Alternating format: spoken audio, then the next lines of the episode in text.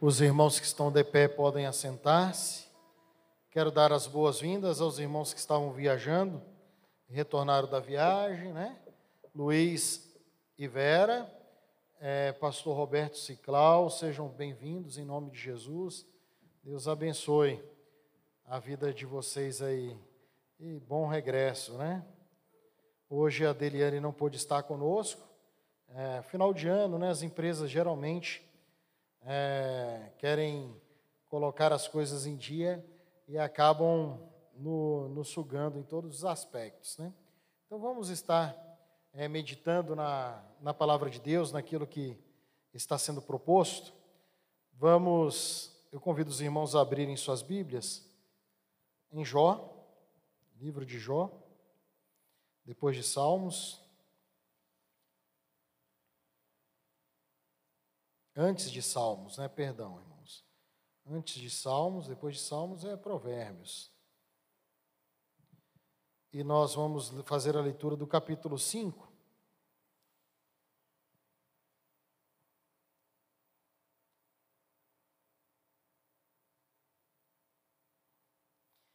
Ele faz um amigo de Jó, exorta Jó a que busque a Deus. Então a palavra de Deus nos diz: chama agora, haverá alguém que te atenda? E para qual dos santos anjos te virarás? Porque a ira do louco o destrói e o zelo do tolo o mata. Bem vi eu o louco lançar raízes, mas logo declarei maldita a sua habitação. Seus filhos estão longe de, do socorro, são espezinhados às portas e não há quem os livre. A sua messe, o faminto a devora, até o meio-dia dos espinhos a arrebata, e o intrigante abocanha, o intrigante o abocanha os seus bens, porque a aflição não vem do pó, e não é para a terra que brota o, o enfado, mas o homem nasce para o enfado, como as faíscas das brasas voam para cima. Quanto a mim, eu buscaria a Deus e a Ele entregaria a minha causa. Ele faz coisas grandes e inescrutáveis e maravilhas que não se podem contar. Faz chover sobre a terra e envia água sobre os campos para pôr os abatidos no lugar alto. Está falhando? Para pôr os abatidos no lugar alto e para que os enlutados se alegrem da maior ventura. Ele frustra as maquinações dos astutos, para que as suas mãos não possam realizar seus projetos. Ele apanha os sábios na sua própria astúcia, e o conselho dos que tramam se, pro, se precipita. Ele de dia, eles de dia encontram as trevas, e ao meio-dia andam como de noite. As palpadelas. Porém, Deus salva da espada que lhe sair da boca, salva o necessitado da mão do poderoso. Assim, há esperança para o pobre, e a iniquidade tapa a sua própria boca. Feliz é o homem a quem Deus disciplina. Não desprezes, pois, a disciplina do Todo-Poderoso, porque ele faz a ferida e ele mesmo a sara. Ele fere as suas mãos e as suas mãos, ele fere e as suas mãos curam. De seis angústias te livrará, e na sétima o mal não te tocará. Na fome te livrará da morte, na guerra do poder da espada.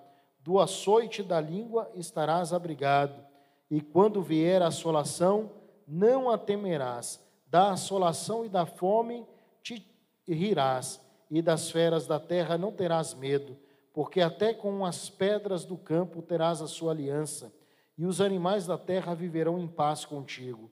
Saberás que a paz é a tua tenda, percorrerás as tuas possessões e nada te faltará. Saberás também que se multiplicará a tua descendência e a tua posteridade como a erva da terra. Em robusta velhice entrarás para a sepultura como se recolhe o feixe de trigo ao seu tempo.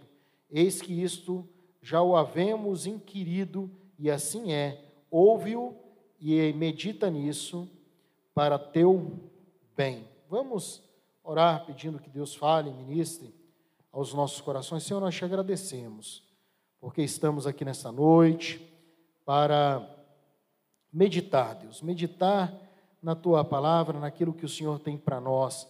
Pedimos que o Senhor derrame sobre nós a tua luz e pedimos, Deus, que o Senhor ministre ao coração daqueles que estão aqui e aqueles que estão do outro lado e que posteriormente estarão assistindo e participando deste estudo. Que o Senhor fale conosco, que o Senhor ministre aos nossos corações.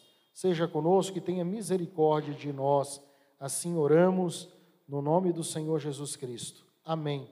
Eu convido os irmãos a ir um pouquinho mais adiante no livro de Jó.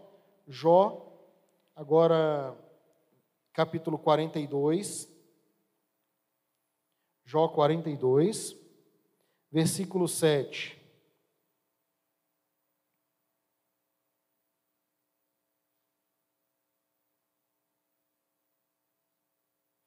Nós vemos no capítulo 5, que nós acabamos de ler, nós observamos os conselhos de Elifaz, que era um amigo de Jó, para Jó.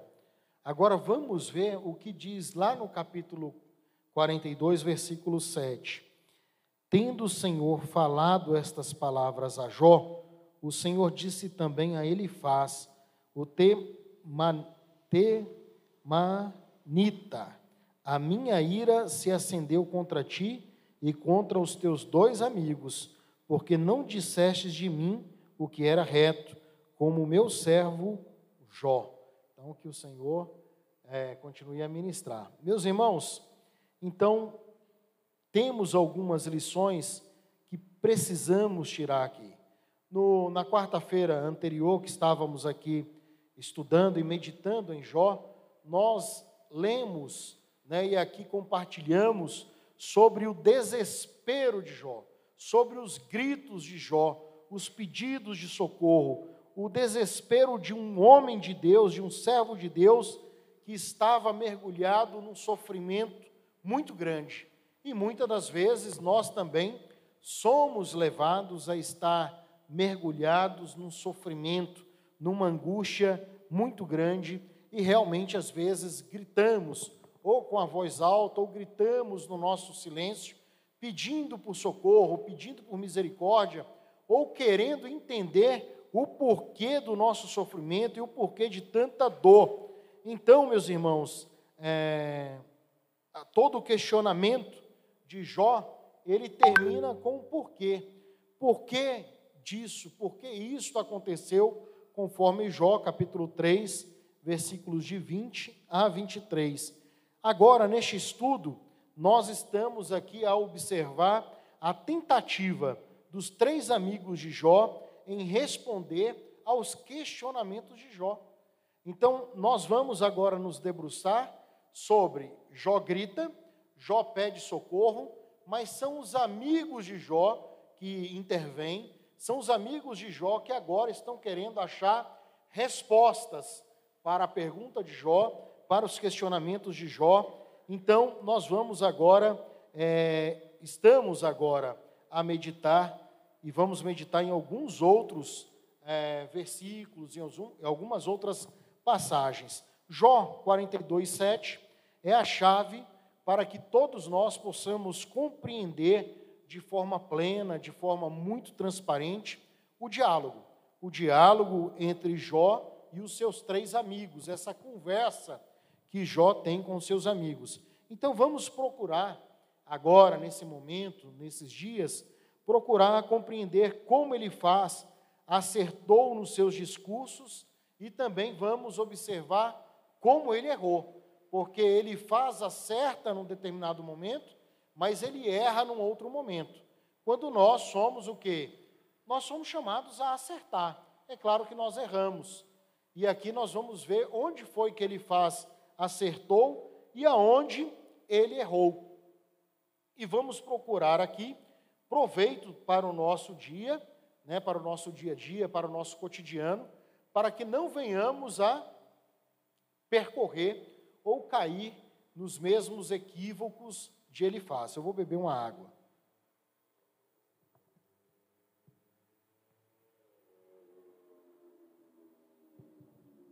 Em primeiro lugar, quer ajudar. Está aí no capítulo 4 e no capítulo 5. Ele faz, inicia bem a sua resposta com uma certa hesitação. Então nós vamos lá ver que hesitação foi essa de Elifaz. Então convido você a voltar agora alguns capítulos, capítulo 4, dos versículos de 2 a 6. Se intentar alguém falar-te, enfadar-te-ás, enfadar-te-ás, quem todavia poderá conter as palavras? Eis que tens ensinado a muitos e tens fortalecido mãos fracas. As tuas palavras têm sustentado aos que tropeçam, e os joelhos vacilantes têm fortificado. Mas agora, e chegando a tua vez, tu te enfadas, sendo tu atingido, te perturbas. Porventura, não é o teu temor de Deus aquilo em que confias e a tua esperança retidão dos teus caminhos? Então essa essa é a resposta ou a tentativa de resposta de ele faz para Jó, reconhecendo o que? Reconhecendo a preciosa maturidade espiritual de Jó. Jó era um homem santo, Jó era um homem espiritual, Jó era um homem que tinha conhecimento de Deus, Jó tinha uma espiritualidade alicerçada numa vida, numa vida piedosa, numa vida de relacionamento com Deus, que tem sido uma bênção para os outros. Ele testifica isso. Ele, ó, você serviu de bênção para aqueles que estavam fracos na fé, para aqueles que estavam aí sem muita força, você foi um instrumento de Deus, você é muito valoroso. Então, é isso aí que está escrito. Vamos lá agora para Jó. Hoje a gente vai dar uma passeada boa aqui. Jó capítulo 29, versículos de 21 a 25.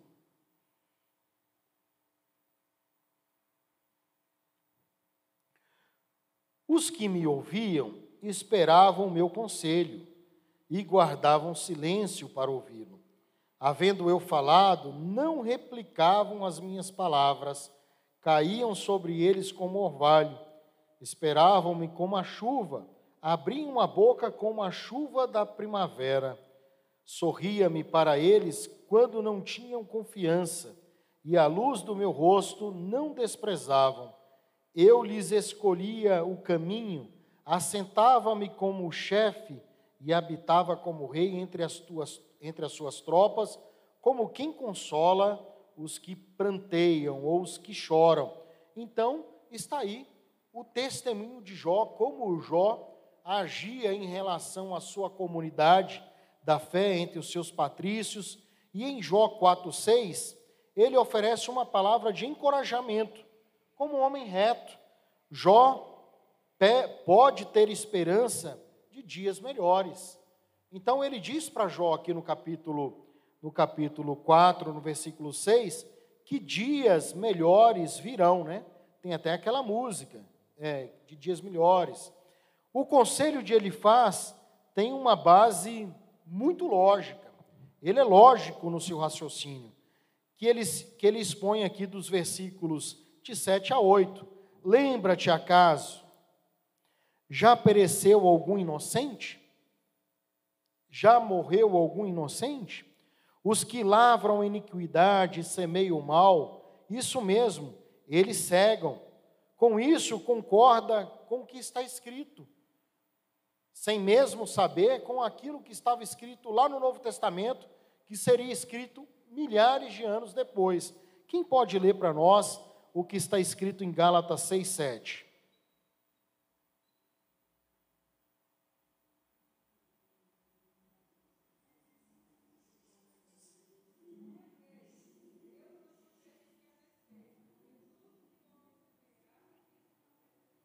Ele falou de uma coisa lógica, né, e leva para a teológica. Né? Então, quer dizer, tudo que o homem semeia, ele vai, ele vai colher. Ao seu tempo, ele vai colher. Se planta coisa boa, vai colher coisa boa. Se planta coisa ruim, vai colher coisa ruim. O que fazemos quando plantamos coisas ruins? precisamos pedir ao Senhor perdão dos nossos pecados e pedir a graça de Deus ou clamar pela graça de Deus quando formos colher, porque a colheita ela é inevitável, um dia ela virá. O que nós temos que pedir é graça de Deus, é favor de Deus para que possamos estar firmes, né? Então, concorda também é, com o nosso coração, e concorda também o nosso coração, a nossa consciência. Existe o quê? Existe uma ordem moral no mundo, e Deus é o justo juiz. Ele faz, teve certeza, é, por experiência pessoal, da revelação divina, que está descrita em Jó, capítulo 4, dos versículos de 12 a 21. Então foi um momento em que a doutrina da pura e santa justiça de Deus se tornou uma realidade viva, se tornou algo pleno, não apenas uma doutrina teórica. E como sempre, e como, e, quando, e como sempre acontece, a visão da santidade de Deus põe em relevo o contraste de outra visão, a do ser humano. Vamos lá? Vamos ler esses três versículos, Jó, capítulo 4, versículos 19 a 21. Vou voltar aqui um pouquinho. Jó, capítulo 4, versículos 19 a 21. Quanto mais aqueles que habitam em casas de barro, cujo fundamento está no pó, e são esmagados como atrás, nascem de manhã e à tarde são destruídos, perecem para sempre, sem que disso se faça caso. Se, se lhes corta o fio da vida, morrem e não atingem ou não alcançam o que?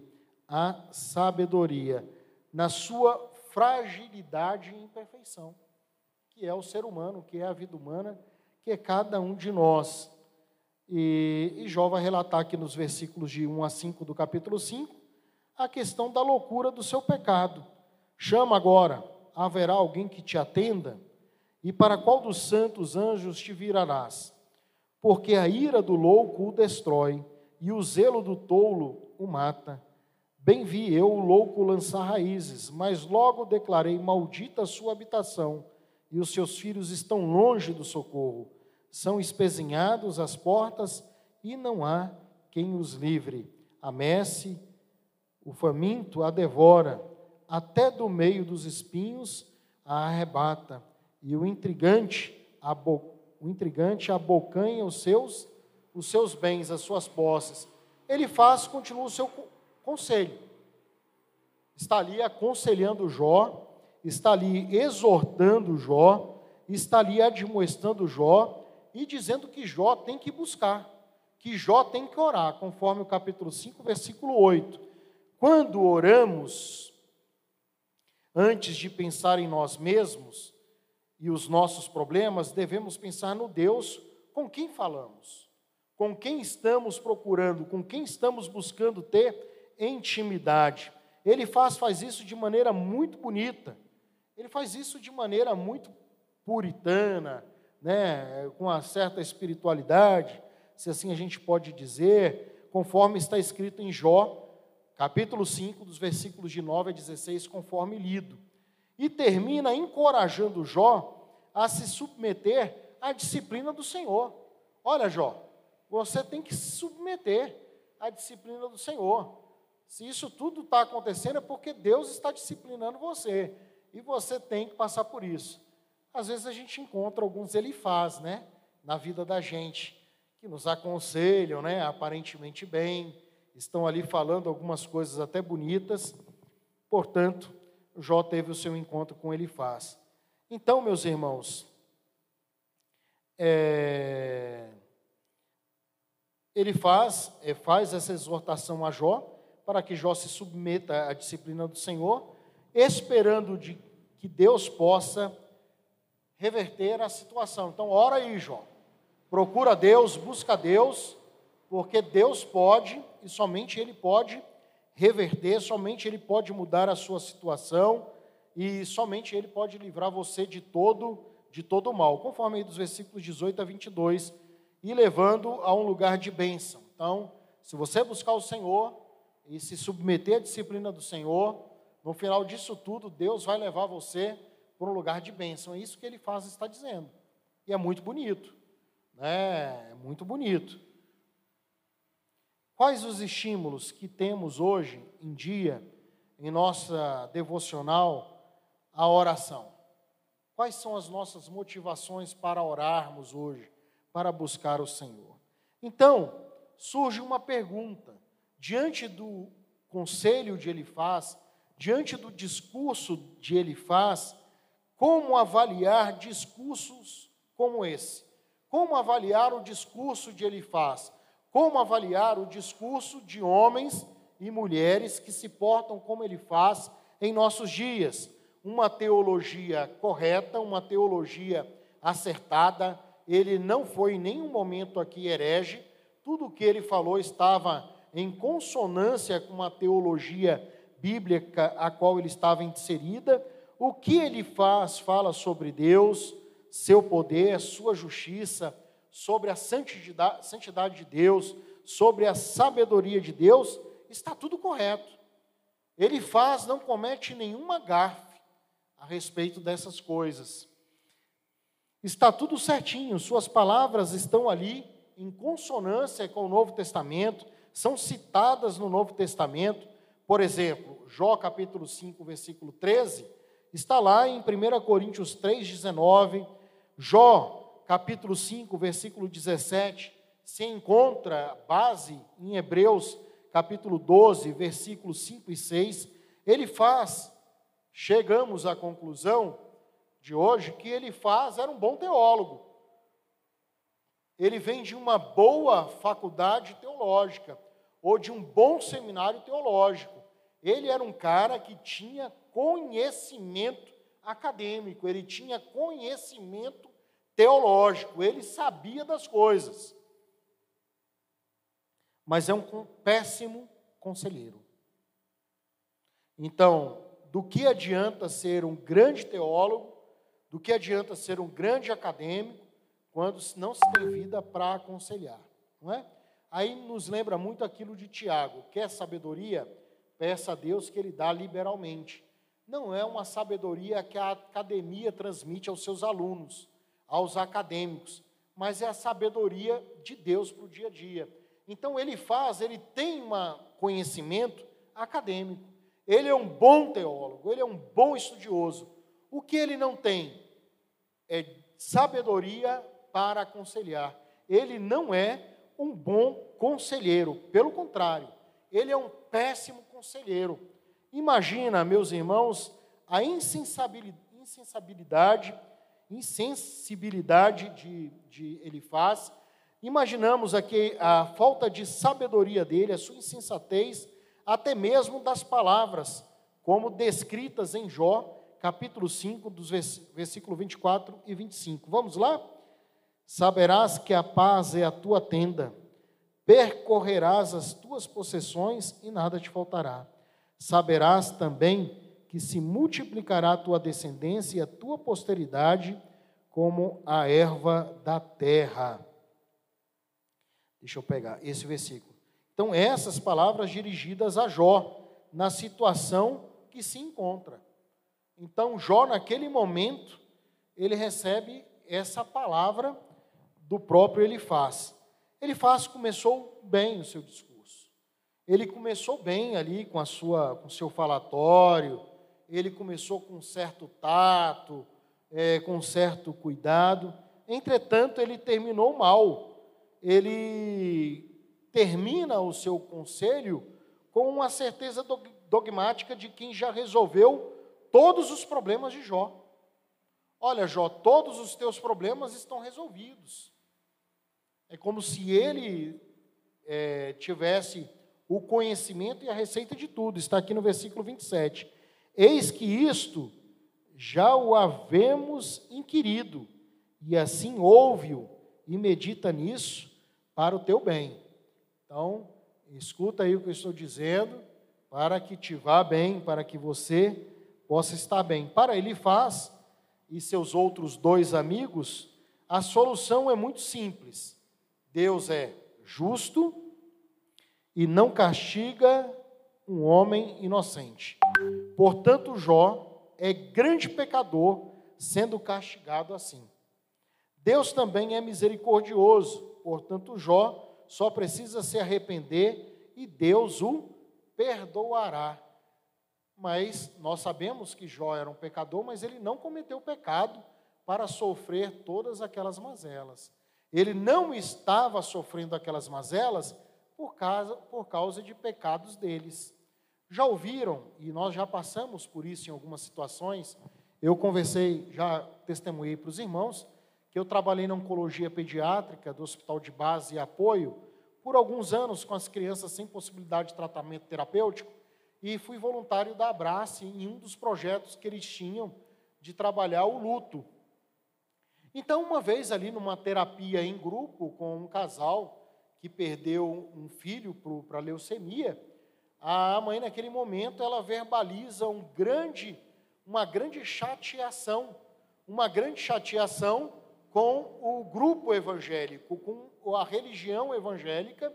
Por quê? Porque um dia ela recebe uma visita de uma pseudo-profeta em sua casa, é, de uma roda de oração, e a pseudo-profeta, ela, como ele faz?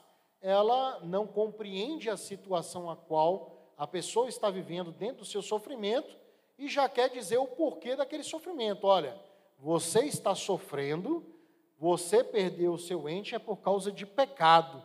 Pecado que, de uma forma implícita, ela não, ela disse que a mulher estava em pecado, né? Então ali trouxe todo um, um transtorno. Então a mulher está falando, então ela disse, o Deus dela disse para ela, porque ela aqui está, está defendendo que foi Deus que mostrou que eu sou uma mulher que não tem valor. Então aquilo trouxe uma chateação muito grande. Então a mesma coisa aqui com é, ele faz faz com Jó. Não sabe o contexto, não sabe o porquê que aquilo está acontecendo e está tomando posturas antecipadas, preconceituosas. E aí nós precisamos nos lembrar de Jesus no Novo Testamento, quando os seus discípulos perguntam a Jesus: quem pecou em relação ao cego de nascença? Quem pecou, ele ou seus pais? E aí Jesus disse: Olha, nem ele pecou e nem os seus pais pecaram, mas essa doença, ela tem um propósito.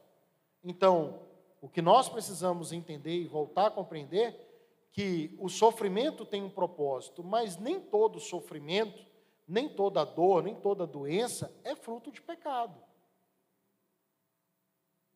Como, por exemplo, o Jó que nós estamos estudando.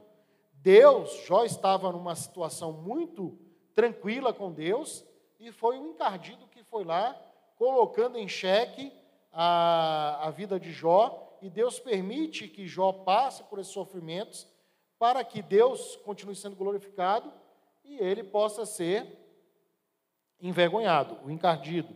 Então, meus irmãos, é, geralmente as pessoas têm geralmente a solução para os problemas dos outros.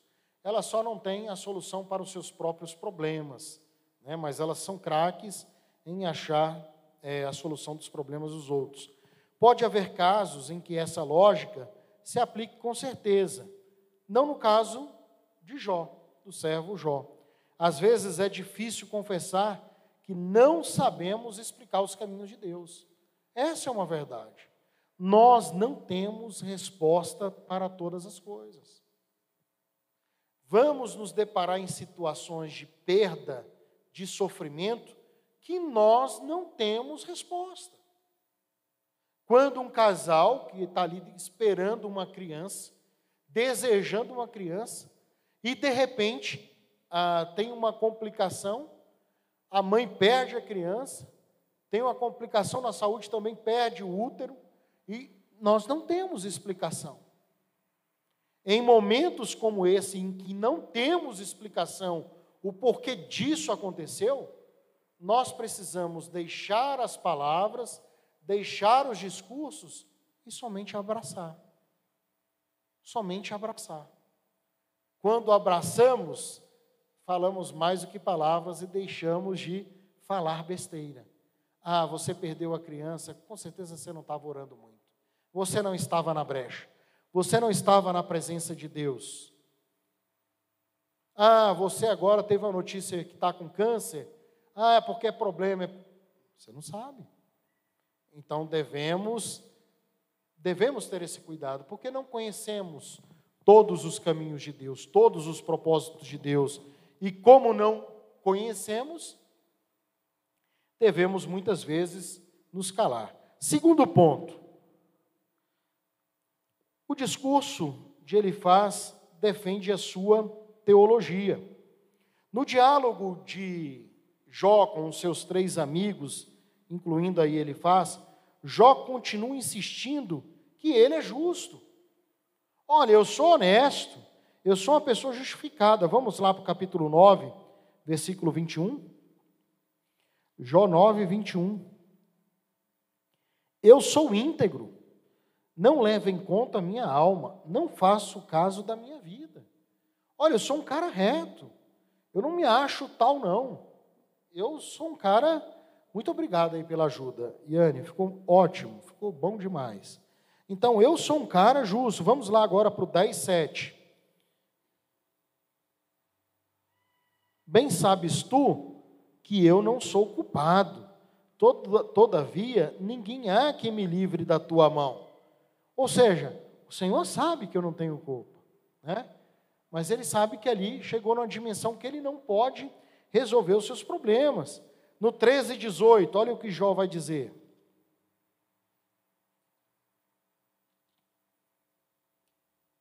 Tenho já bem encaminhada a minha causa, estou certo de que serei justificado. Ou seja, que o Senhor vai justificá-lo, o Senhor é o nosso juiz. Então, meus irmãos, não que seja que Jó não tenha pecado, e, e, mas que não mereça sofrer assim. O segundo discurso que ele faz, ele vai apresentar o quê?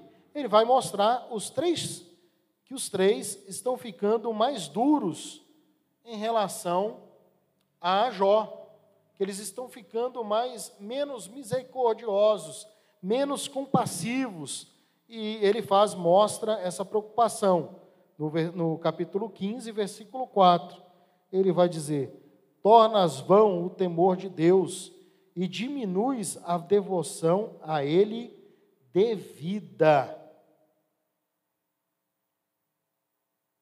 Em outras palavras, Jó se é verdade que é um homem piedoso, que é um homem justo, que é um homem santo, que é um homem temente a Deus, pode ainda sofrer tantos outros desastres que vai querer servir ao Senhor?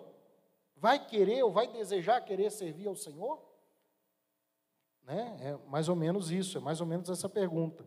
Então há uma lógica na colocação, mas é uma lógica que não vem de Deus também não vem do homem, é uma lógica que vem do cão.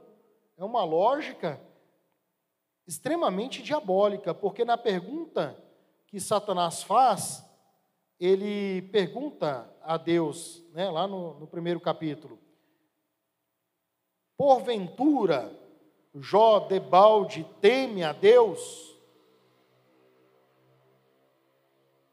Então a gente começa a perceber as segundas intenções. Nem ele faz, nem Satanás, eles compreendem que é possível alguém ser fiel a Deus, mesmo sem re receber nenhum tipo de recompensa. Ou seja, para ele faz, para os seus amigos, isso não entra no entendimento, e muito menos para o cão. Eles não conseguem ter a dimensão ou ter a dimensão dessa compreensão em entender como é possível alguém ser fiel a Deus mesmo sem receber nenhum tipo de recompensa. Eles não conseguem entender. Então, existe uma ironia, uma ironia na pergunta que é feita no versículo 8 do capítulo 15: Ou ouviste o secreto conselho de Deus? Nem ele faz, nem Jó, conhece o que se passou nos capítulos 1 e 2. Nem Jó, nem ele faz, nem os seus amigos sabem o que aconteceu lá nas regiões celestiais, quando o encardido começou a questionar Deus e colocar em jogo a, a vida de Jó. Muitas das vezes, os nossos amigos, nem nós mesmos, sabemos o porquê estamos passando por algumas situações adversas. Nem o encardido sabe e nem os nossos amigos. Entretanto, o ser humano quer buscar respostas e não há resposta para tudo. Nem tudo há uma resposta. Existem questões que Deus responde, existem questões que Deus não responde. E ele continuará continuará sendo Deus, né? Ele faz, continua confiando na sabedoria humana, no tradicionalismo humano, no rito humano, na sua escola teológica, ele continua alicerçado no tradicionalismo, conforme lá os versículos 9 e 10 do capítulo 15. Nós vamos voltar a ler aqui. Capítulo 15, 9 e 10. Já estamos aqui. Que sabes tu que nós não saibamos?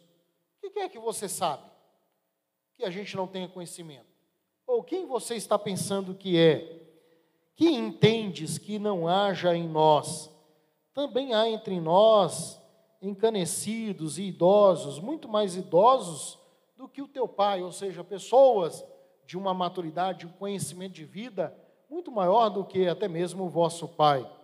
E na experiência mística, já mencionou, né? Versículos 14 e 16, aí do mesmo capítulo. Bom, e percebendo que as suaves palavras, entre aspas, né? De Jó, capítulo 15, versículo 11, do seu primeiro discurso não surtiram nenhum efeito. Foram como palavras ao vento. Ele faz, acaba é, encerrando o segundo discurso com palavras duras, com palavras sem misericórdia, descrevendo a sorte dos perversos, conforme lido, dos versículos 17 a 35. Eles sofrem com a consciência atormentada, mesmo antes de receber o castigo merecido. A implicação é: esse também é o seu caso. Essa também é a sua situação. E dessa vez, nem fez apelo para que Jó se arrependa. Mais uma vez, é difícil encontrar erro na teologia de Elifaz. Mas ele já se mostra mais interessado em vencer um, um argumento, em vencer uma questão teológica, do que ajudar uma pessoa. Muitas das vezes as pessoas procuram mais ter razão do que curar os outros, do que ajudar os outros. E tem um ditado que diz: eu acho muito sábio, é um ditado popular. Eu prefiro ter paz do que ter razão. E eu estou indo por esse caminho. Na, em algumas questões, em algumas discussões da vida, eu ainda prefiro ter paz do que ter razão.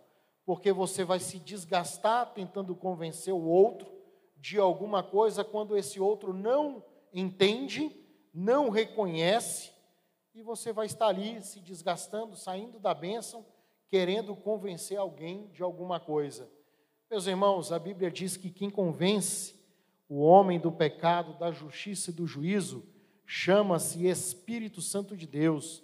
Se o Espírito Santo de Deus, que é poderoso para fazer todas essas coisas é, na vida do ser humano e na vida do indivíduo, a pessoa se tranca, a pessoa se fecha de tal forma, quem é você para, para querer entrar nessas discussões.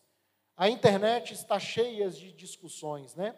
No Facebook, Instagram, são vários entendedores de teologia, são várias pessoas querendo entrar nos assuntos teológicos, em questões teológicas, se a salvação é livre-arbítrio, se é predestinação. E as pessoas estão ali se degladiando, estão ali lutando, estão ali brigando, tentando convencer umas às outras das suas posições, das suas razões e vão perdendo a paz, vão perdendo o que é mais importante na vida. Então, a conduta, a má conduta de Elifaz, ela nos admoesta a não empreendermos em discussões, em conversações tolas, mas experimentarmos de uma vivência com Cristo, né? Viva, eficaz. Terceiro, em último lugar, o discurso, o terceiro discurso né, de Elifaz, agora acusa do pecado. Depois do segundo discurso, Os dois lados agora tomam suas decisões bem posicionadas, cada vez mais radicais. Jó, por um lado, afirma categoricamente que Deus parece ser totalmente injusto, ele atormenta o inocente, conforme está escrito em Jó capítulo 16, dos versículos de 12 a 14. Eu vou ler. Em paz eu vivia, porém ele me quebrantou. Pegou-me pelo pescoço e me despedaçou, pôs-me por seu alvo. Cercaram-me as suas flechas, atravessaram-me os rins e não me poupa, e o meu fel derrama na terra. Fere-me com, feri com ferimento, sobre ferimento, arremete contra mim como um guerreiro. Cossi sobre a minha pele o silício e resolvi o meu orgulho no pó. O meu rosto está todo afogueado de chorar, e sobre as minhas pálpebras está a sombra da morte. Então, esse é o desabafo de Jó. E abençoa os perversos. Então, ele está dizendo: olha, isso aconteceu comigo, e Deus está aí abençoando os perversos. Jó conclui que os três amigos estão totalmente equivocados. Que os três amigos dele estão errados. E aonde é que ele vai dizer isso? Jó, capítulo 21, versículo 34.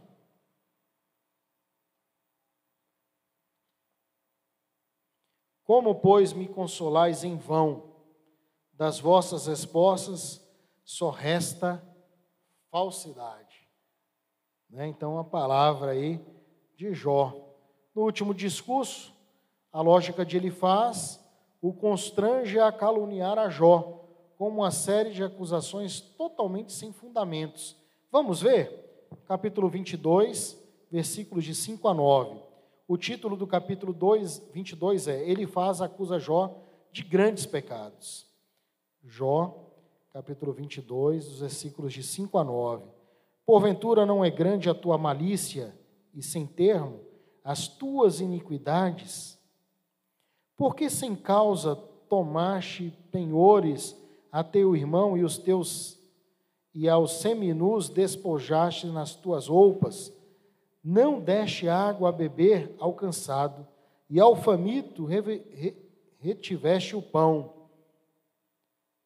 Ao braço forte pertencia a terra, e só os homens favorecidos habitavam nela. As viúvas despedisse de mãos vazias, e os braços dos órfãos foram quebrados. Então, chegou num determinado momento ali que ele faz perdeu a estribeira.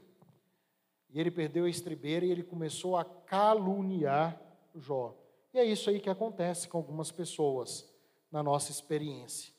Algumas pessoas querem nos aconselhar de uma forma teologicamente correta, mas elas não conhecem a nossa realidade de vida, elas não conhecem o nosso íntimo, o nosso relacionamento com Deus, e aí elas perdem a estribeira e elas começam a dizer inverdades. E foram ditas inverdades a respeito de Jó. Jó foi caluniado e mais uma vez ele avisa do juízo que certamente virá sobre a impiedade.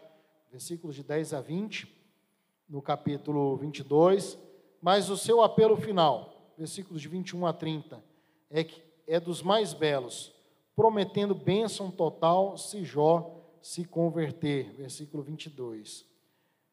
Meus irmãos, antes, porém, de entrar nas acusações, ele faz, lança algumas perguntas terríveis, inquietantes. São elas: porventura, será o homem de algum proveito a Deus? Ou tem o Todo-Poderoso interesse em que seja justo? Ou algum lucro em que faças perfeitos teus caminhos? Versículos 2 e 3 do capítulo 23. É verdade que a nossa virtude não traz nenhum lucro ou benefício ao Senhor, ao Deus Todo-Poderoso tampouco o nosso pecado lhe traz prejuízo. Isso tem que ficar muito claro. Os meus pecados não trazem prejuízo a Deus, porque Deus é santo, em Sua majestade e glória, e nada que eu fizer aqui pode acrescentar alguma virtude a Deus, porque Deus é santo, Deus é onipotente, Ele não precisa de mim para absolutamente nada. Sem mim, sem nós, Ele continua sendo santo, Ele continua sendo todo-poderoso. Nós é, na verdade, que precisamos dele, nós é, na verdade, que dependemos do Deus Todo-Poderoso. Mas isso não significa que Deus seja indiferente à nossa conduta moral. Que, seja, que Deus seja indiferente a como estamos levando a nossa vida cristã ou a nossa espiritualidade. Mais uma vez, há uma ironia, pois quem já leu os capítulos 1 e 2 sabe que Deus tem interesse, interesse sim, na fidelidade de Jó. Deus tem interesse na nossa, na nossa fidelidade. Deus tem interesse na nossa santidade. Deus tem interesse no nosso relacionamento com Ele. Quem não quer que tenhamos um relacionamento com Deus é o encardido. Ele quer, ele deseja a todo instante que nós sejamos infiéis a Deus. Mas mesmo que nós sejamos infiéis a Deus, Deus continuará sendo fiel porque essa é a natureza de Deus, a natureza perfeita. Apesar das falhas, como um conselheiro, ele faz, mostra um ponto positivo. Ele escuta bem o que Jó está dizendo, ele tem uma boa escuta, isso é muito bom. Isso se vê na maneira com que ele repete as palavras, e aí a gente pode observar por todos os textos que nós lemos, só que ele faz, faz uma escuta para discordar. Ele faz, ele exercita uma boa escuta, não é querendo ajudar, não é porque ele ama, porque ele tem misericórdia, não é algo sincero. Na verdade, ele faz, ele faz uma boa escuta para não compreender, porque ele não quer compreender Jó. Ele não quer entender Jó. Ele não quer, o coração dele está totalmente fechado. Então, capítulo 22, versículos 21 a 30. São belas e santas as palavras né, desse apelo final. Calvino assim relata. Também são repletas de ironia ao dizer: reconcilia-te, pois, com ele ou una-te a ele, no versículo 21. Ele faz estar como dizendo: concorda comigo, dê o braço a torcer, concorda comigo, eu estou certo. Eu sei qual é o seu problema, eu sei qual é o seu pecado. Eu te conheço mais do que o seu Deus.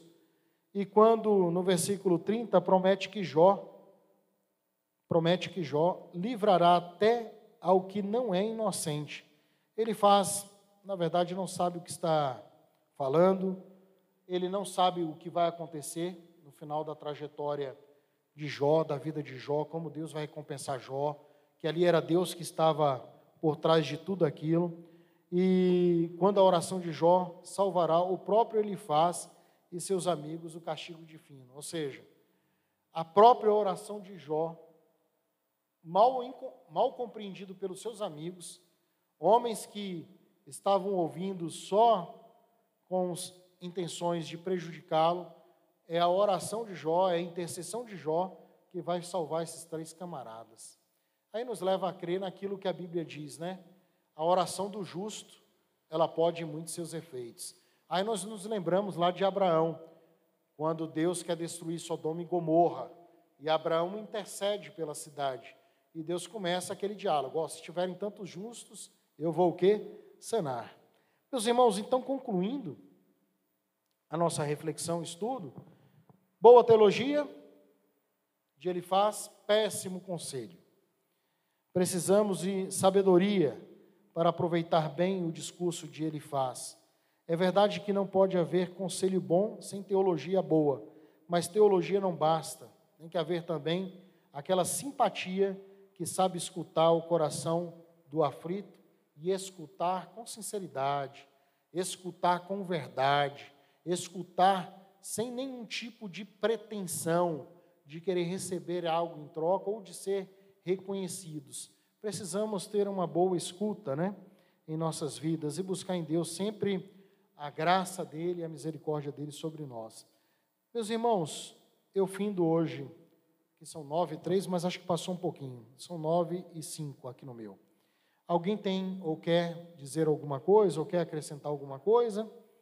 Ou podemos encerrar? Alguém fale agora, ou cale-se até a próxima quarta-feira. Nós vamos orar. Eu vou pedir para o pastor Roberto para orar pelos nossos pedidos. E assim, meu irmão, encerrando esse momento de culto, pode ser? Vamos colocar de pé, irmãos. Após a oração do pastor, estamos todos despedidos em nome de Jesus.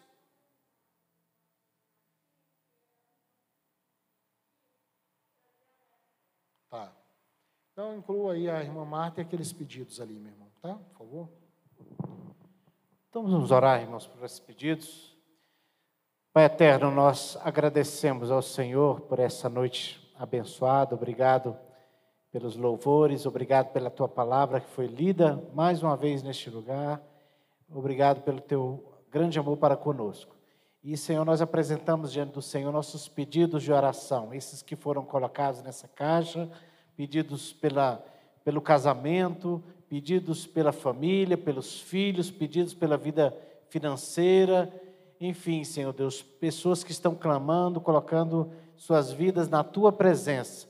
Em especial também colocamos a vida da irmã Marta, que não estava se sentindo bem nesses dias, mas que o Senhor abençoe a vida dela, fortaleça a vida dela para a glória do teu nome. Entregamos, ó Pai, nossas vidas em tuas mãos, crendo que o Senhor é poderoso para fazer infinitamente mais do que tudo quanto pedimos ou pensamos, crendo que o Senhor está no controle de todas as coisas crendo que o Senhor é soberano, Senhor, e que, Senhor Deus, todas as coisas estão nas tuas mãos. Então nós confiamos e entregamos nossas vidas em Ti. Agradecemos por essa noite e pedimos a Tua bênção para que possamos ir para os nossos lares em paz e ter uma noite de sono reparadora. Nós te agradecemos em nome de Jesus. Amém.